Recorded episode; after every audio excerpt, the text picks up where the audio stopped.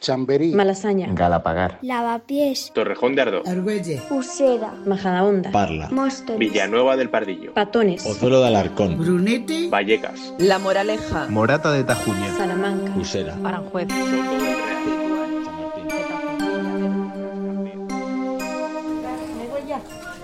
del Real. Muy bien. Hasta luego. Buenos días. Buenos días, joven. Dígame. El asunto es el siguiente. Este, venía a ver si hay que apuntarse para la vacuna o qué. ¿Cuántos años tiene usted? 6-8. 6-8. Pues tendrá que esperar que le llame de la Comunidad de Madrid. Pues esto que esperar. Gracias, ¿eh? De nada. Son días intensos en los centros de salud de atención primaria, los más próximos al ciudadano. Es ahí donde recae la mayor parte del proceso de vacunación. Hemos estado en uno de ellos, de la Comunidad de Madrid, en el de Barajas, para vivir el ajetreo de estos días. Hoy, en la batalla por Madrid, nos ocupamos de la primera línea de combate contra la pandemia, los centros de salud. Soy Montserrat Domínguez. Bienvenidos. O sea, nuestra prioridad ahora es vacunar. Estamos vacunando eh, pues a todos los que podemos cada día. Si falta algún paciente, se, le, se llama en ese día a otro para que venga y no se pierda ninguna dosis. Y la verdad que está, la, la población está respondiendo estupendamente. O sea, es que les llamas, además les llamamos personalmente y te dice, a mí me dicen, hombre Marga, qué bien, ¿me, me llamas para vacunar? Me digo, sí, venga, vente el martes. Y entonces se ponen contentísimos. Buenos días, le llamo del Centro de Salud Barajas. Le llamaba para darle cita para la vacunación del coronavirus. Hombre, madre mía, me he puesto con el teléfono, me levanto con el teléfono. Te voy a, te voy a enseñar lo que te decía en los listados. ¿Ves las observaciones, no? Citado, citado, citado, citado. Este no aparece, no aparece en el sistema. Esta la tengo que llamar a primeros de mayo porque eh, está enferma ahora, pero eso lo vamos registrando. Esta rechaza y esta rechaza, dos personas. De un listado de 80, ¿no? Sí, pero vamos, que no es lo habitual, ¿eh? ¿Por qué te dicen que rechazan? Principalmente eh, porque no se fían o porque no, no lo ven tan necesario. Hombre, lo importante es que en el porcentaje de que vacunemos, lo que hablan de la vacunación de rebaño, si tenemos al 70% de la población vacunada, el virus no puede saltar de una persona a otra, es muy difícil, entonces acabará desapareciendo, espero. Guardadas en una nevera de vacunas que, está, que tiene una toma eléctrica de seguridad, que nunca se puede quedar sin luz. Ahí tenemos los siete viales de esta tarde y los cuatro iniciales de mañana. Los tenemos aquí, los vamos, los vamos cargando poco a poco. ¿Los cargáis aquí mismo? No, no, los subimos y los cargamos arriba. los que tienes esperando y los Para que no esté mucho tiempo temperatura ambiente, aunque tienen unas horas. Vamos a estar en vacunas eh, en la esquina. ¿Vale? Vale, vale. O sea, cuando, cuando tenemos a seis pacientes, cargamos. Entonces ya vamos poniendo, pero es que te digo que no falla ni uno, ¿eh? María Soledad Morali. María Soledad. Hala, vamos para adentro. A ver, Soledad, siéntese en esa Muy silla. Hombre, ¿estás tú por aquí? Vamos a ver. Dime, ¿Ha pasado cariño. el COVID? No. Vale. Alérgica a la amoxicilina. El alergia a la amoxicilina que le dio una reacción muy fuerte, Sí. la tuvieron que medicar, se llegó a, te- llegó a tener una parada. No, nada, solo No. fuerte. Vale, vale, pues ahora cuando se quede fuera, en vez de 15 minutos, se va a quedar usted media hora. ¿Media hora? Sí. Si nota alguna cosa, nos lo dice. No tiene nada no que ver, problema, el la antibiótico no tiene nada que ver Con la vacuna. con la vacuna, Sí. pero nos recomiendan que esperemos un Muy poquito bien, más, me ¿vale? parece perfecto. Bueno, a ver, la voy a pinchar aquí arriba. Puede notar a partir de esta tarde, a lo mejor dolorcillo de cabeza, un poquito de fiebre, un poquito de cansancio, como síntomas COVID leves, ¿vale? Se puede tomar paracetamol. No está dando muchas reacciones, se está tolerando muy bien, sobre todo en gente mayor. Si tuviera alguna reacción aguda, más fuerte de lo que le estoy contando, nos tiene que llamar para solucionar el problema y para notificarlo, ¿vale? Y ahora se va a quedar ahí la media horita. Vale, muy bien. A ver, vamos a ver si. Ven, Eso no es está. nada. Esto no es nada. Aquí tiene la información que le ha comentado mi compañera, ¿vale? Vale, y esta muy es la fecha para la segunda dosis, el 13 de mayo a las A la 12 y misma hora. Ah, muy bien, muchas gracias. A ver si me ponen la segunda y me puedo ir de vacaciones. Chichi. no te rías, que llevo un año y pico sin salir.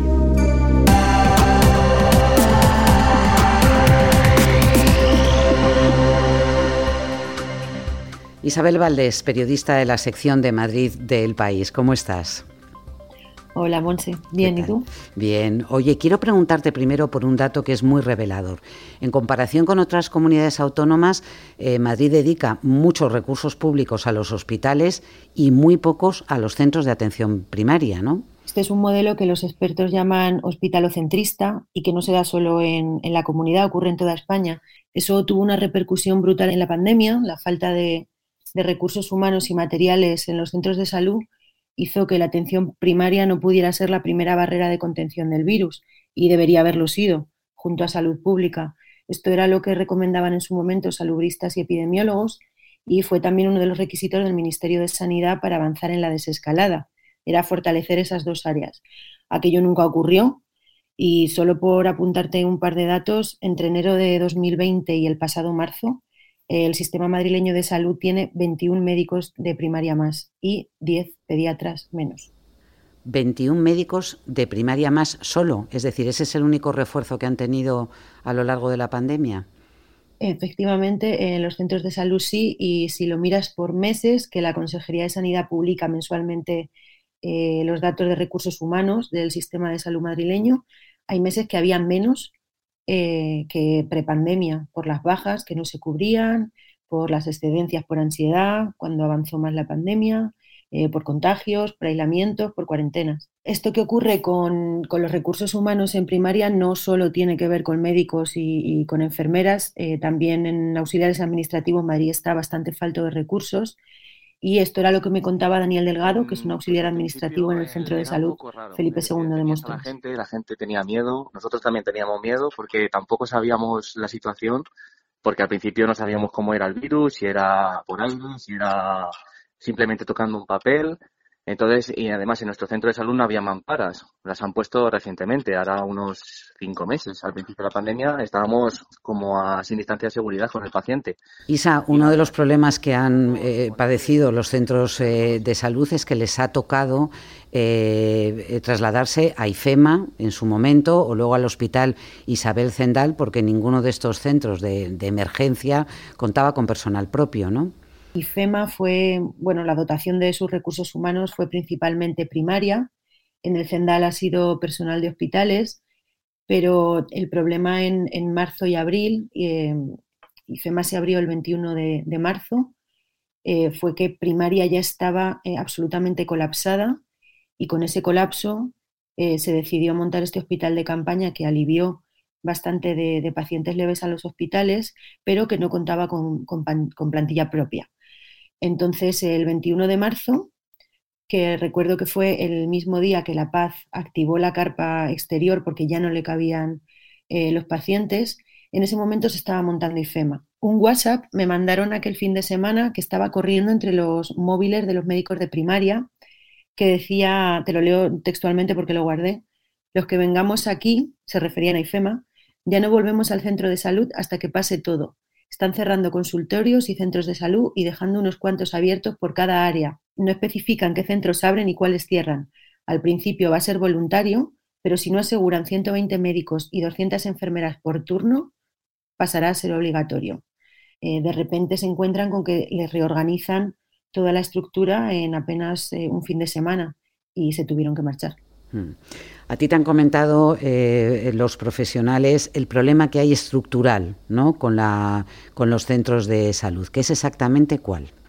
A Madrid ya le faltan recursos humanos prepandemia y la pandemia ha venido a agudizarlos. Eh, antes de que llegara el virus, pues habitualmente tú tenías que esperar entre 3, 4, 5 días para tener una cita.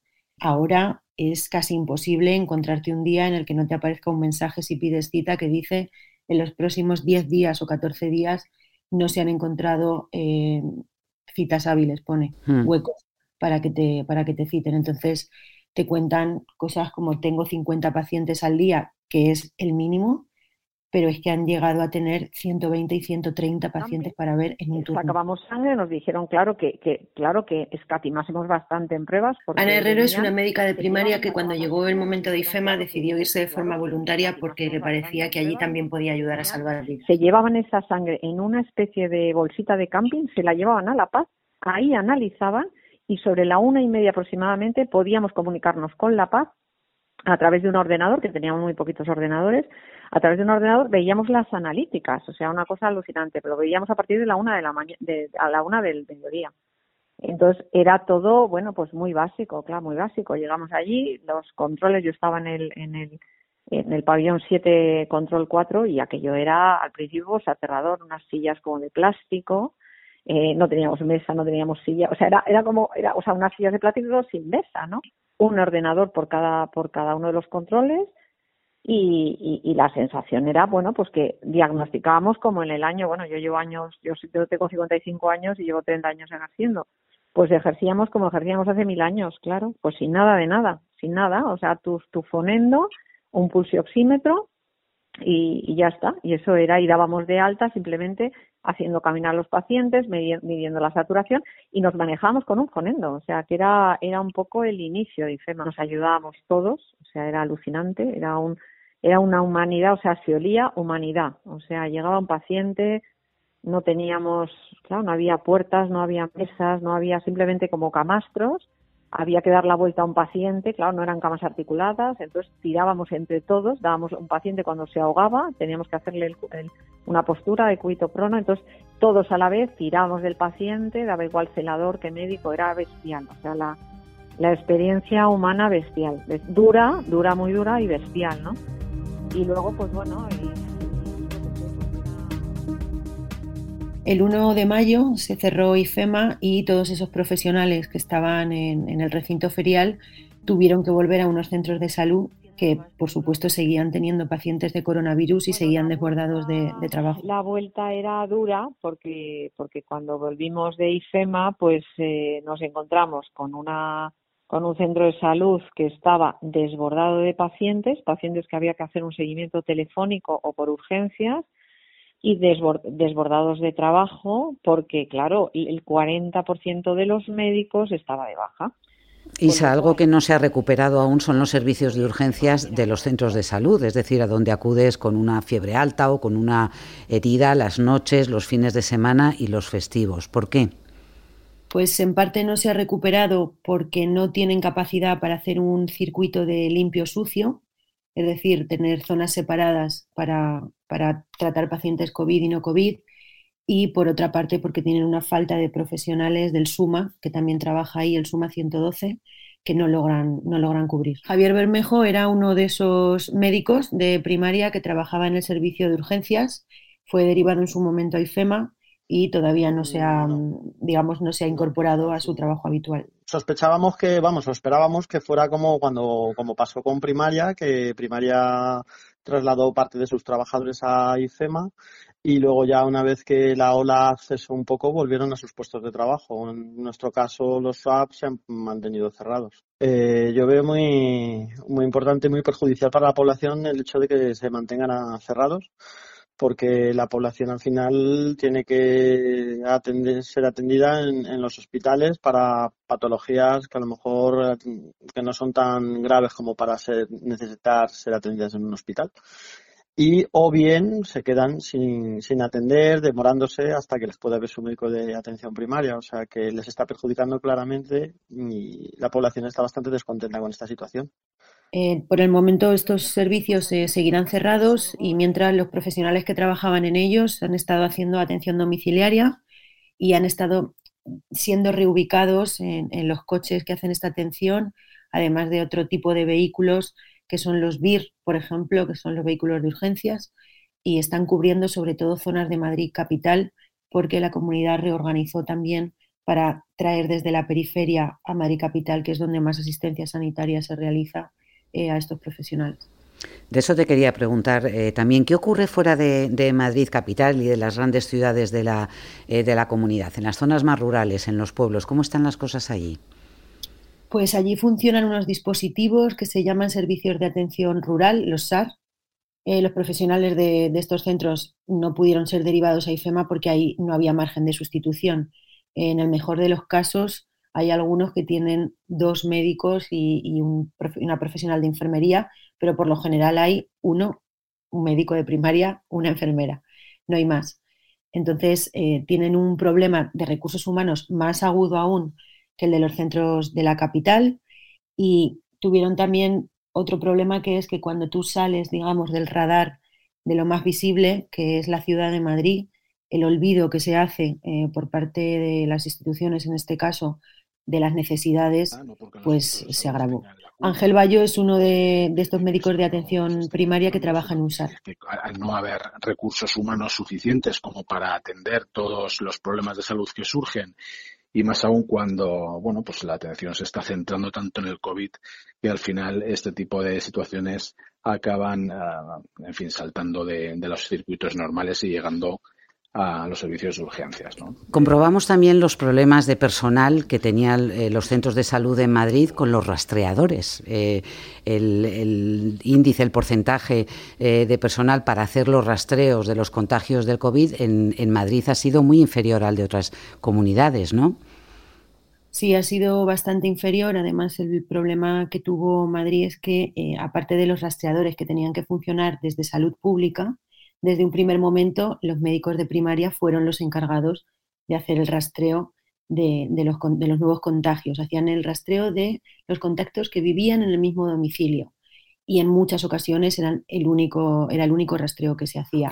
Y eso los ha sobrecargado todavía más. A día de hoy todavía la situación en cuanto al rastreo sigue siendo la misma y al final lo que hace es cargar todavía más de forma indirecta a los profesionales de primaria que siguen saturados en los centros de salud. Desde que empezamos la segunda ola, que fue en agosto, cuando hablan de septiembre, agosto ha sido desesperante. Esto también me lo contaba Ana Herrero, la médica de primaria.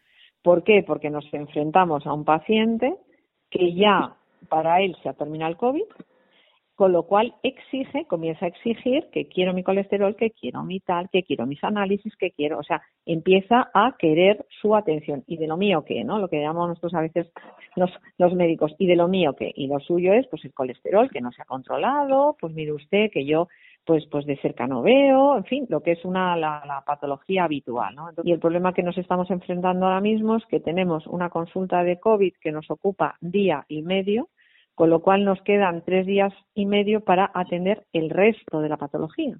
Entonces, con lo cual estamos absolutamente desbordados ahora mismo, ¿no? Desbordados, porque claro, si en unas consultas que antes del COVID pues estamos en 50 pacientes diarios, ahora como hay evidentemente día y medio que no atendemos que no atendemos eh, lo que es que solo atendemos COVID día y medio y el resto es no COVID, es claro, hemos pasado a 60 pacientes, 70 pacientes yo he llegado incluso un día a 89 pacientes. Y eso es desesperante, desesperante, porque además...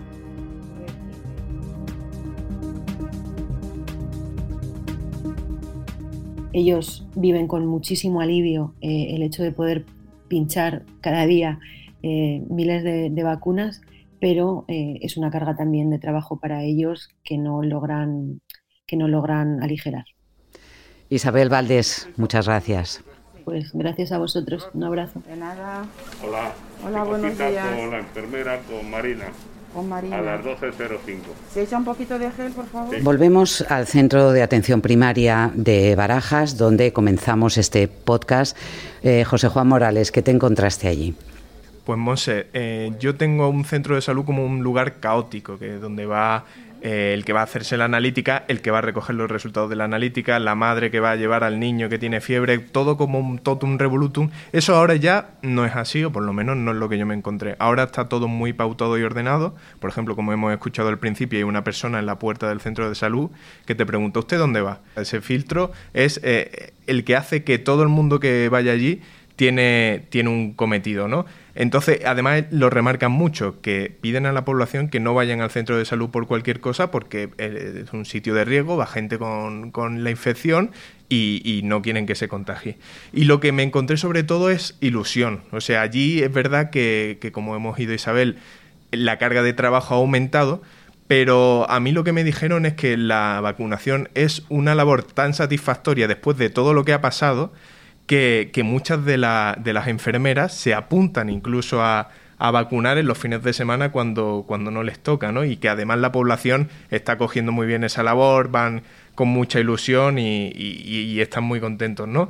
También es cierto que muchos de los cometidos que se hacen en un centro de salud se han visto muy afectados por la, por la situación, pero si te parece lo escuchamos de la voz de Margarita Camarero, de 54 años, que es la responsable de enfermería del centro de salud y a quien ya hemos escuchado al principio del podcast. Eh, el inicio de la pandemia eh, empezó con muchos confinamientos, con mucha eh, reducción de visitas presenciales al centro, con mucha, mucho seguimiento de pacientes que estaba solo en su casa, pacientes mayores que les llamaban por teléfono.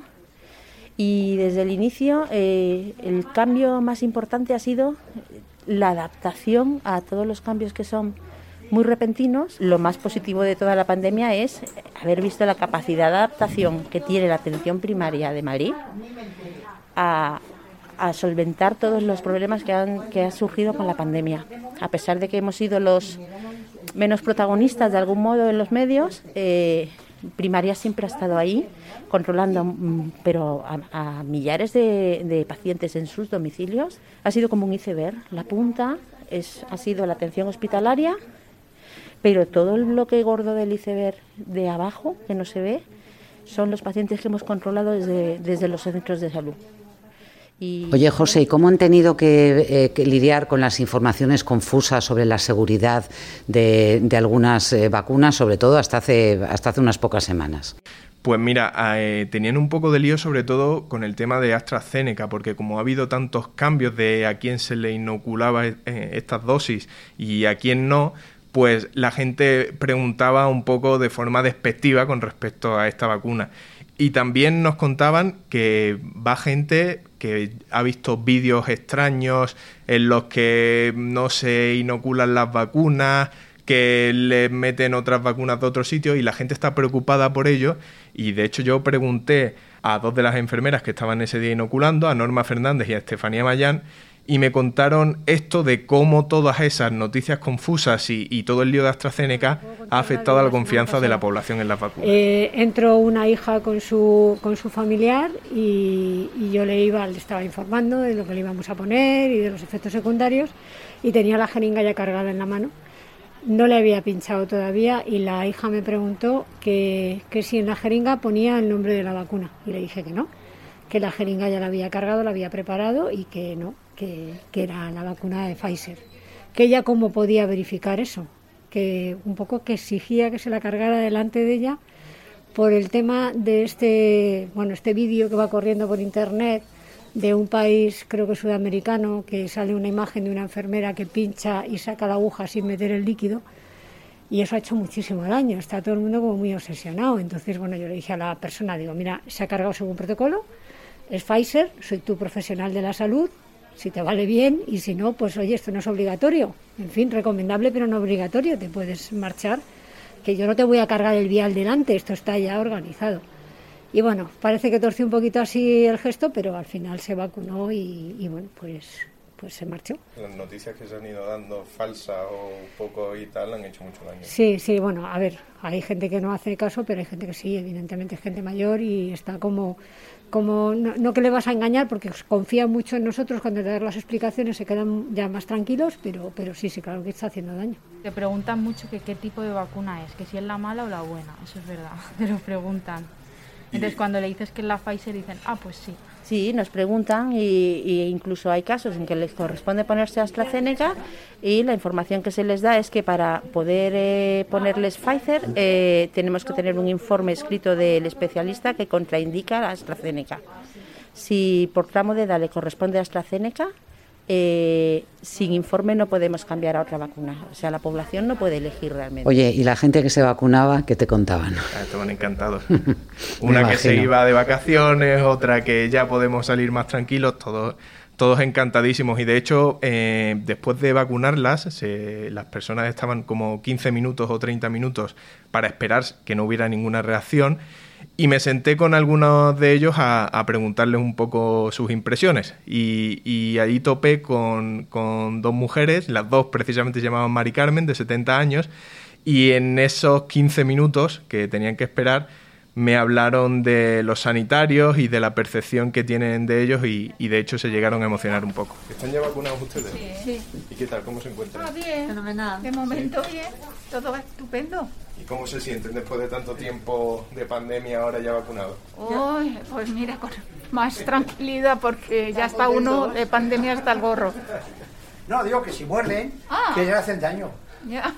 Yo, yo liberada. Los como- bichos. Con alegría y con ganas de. Hombre, es que es lo esto- mejor ya que nos pongan esto y que a ver si se tranquiliza lo del bicho este. Muy bien. ¿Y cómo valoran ahora todo su personal sanitario después de todo lo que ha pasado y todo lo que han hecho por todos nosotros? Pues, Pues yo muy bien tengo un hijo médico, que imagínate. Yo pienso que es un esfuerzo tremendo lo que han Lo hecho, que y han están hecho y lo que siguen haciendo, ¿eh? y, y que estamos muy agradecidos a Yo mira, sí. me voy a emocionar que estamos muy agradecidos a, a todos A todos, a todos en lo- a- general sí, y que el gobierno tenía que a quien le corresponda tendrían que tenerlos mm, mucho más valorados Eh, en, mu- en todos pero los aspectos. muchísimo más. en lo económico en, en todo en todo en, En todo. Sí, porque sí. no yo creo que no tienen un No están no le dan valorados. unos honorarios mm, como, como debían. Bueno, yo los he valorado siempre porque yo he estado con mi marido cinco años en Ramón y Cajal, un equipo excepcional, y aquí igual. No, yo- Y sí. me han tratado de La- maravilla. no, tratan muy bueno, bien. es que estoy emocionada porque yo los tengo, creo que, que son únicos, vamos. Que No, y yo la creo que la gente les valoramos, pero que a veces mm, cuando no te toca de lleno, pues nos olvidamos un poco, pero la verdad que son todos eh, a niveles de todo tipo, ambulatorio, hospitales. Y, y con el cariño que te tratan. Hasta ayer lunes, la Comunidad de Madrid ha recibido 2.034.000 vacunas. El 8,3% de la población ya está vacunada con las dos dosis. En Madrid y en toda España, el proceso está cogiendo velocidad de crucero a medida que llegan más dosis. Además de hablar con los profesionales y los pacientes del Centro de Salud de Barajas, José Juan Morales ha estado al frente de la realización de este podcast y Patricia Peiró y Miguel Cantón en la producción. La sintonía es de Mario Gil. Volvemos mañana. Hasta entonces.